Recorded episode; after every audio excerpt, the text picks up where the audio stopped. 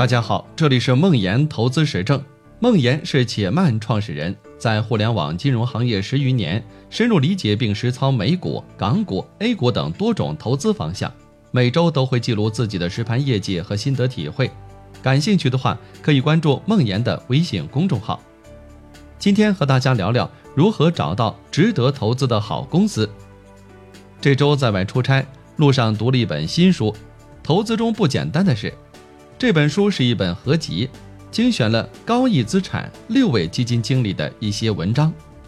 高毅资产是邱国禄创立的平台型私募基金公司。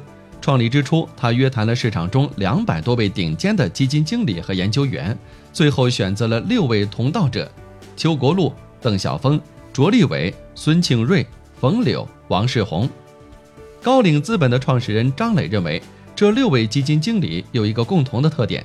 对真理的诚实追求，对自我的谦逊反省，对企业家精神的至诚笃信。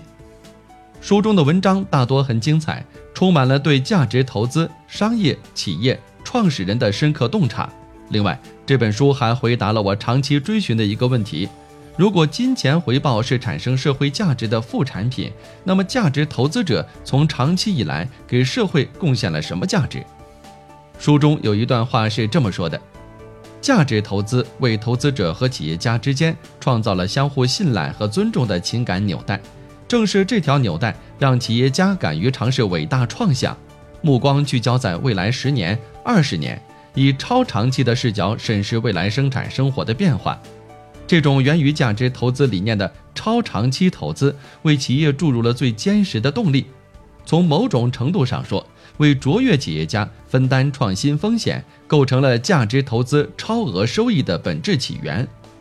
相对而言，高毅资产的基金经理更加倾向于那些能够持续创造价值的公司，及企业未来价值显著高于当期市场估值的公司。因为从逻辑上来说，市场错误定价的空间是有限的，但企业主动创造出来的价值可能会非常大。从长期看。系统性的估值在长期只是一个波动的区间，这个波动可能只导致估值在两到三倍之间的波动，但企业主动创造的价值可能远远超过这个波动，因此判断企业未来的价值远比判断当期价值重要。这个逻辑是显而易见的，优秀企业未来创造的价值会远远超过低估企业回到正常估值的收益，但问题的关键是。如何大概率地找到好的公司？相对于术的方面，书中更强调一些大道的重要性，这和我的认知是一致的。大道上的模糊正确，比起细节的完美精确要重要的多。我自己经历过创业、投资、再创业，在各个角色中的切换中，不断深入、抽离、再深入，让我可以用一个更加多元的视角来看待问题。创业的时候，你会碰到各种细节，遇到各种纠结，很多时候你想放弃大道，但做投资的时候不一样，你会从一个更高、更冷静、更客观的视角来重新审视。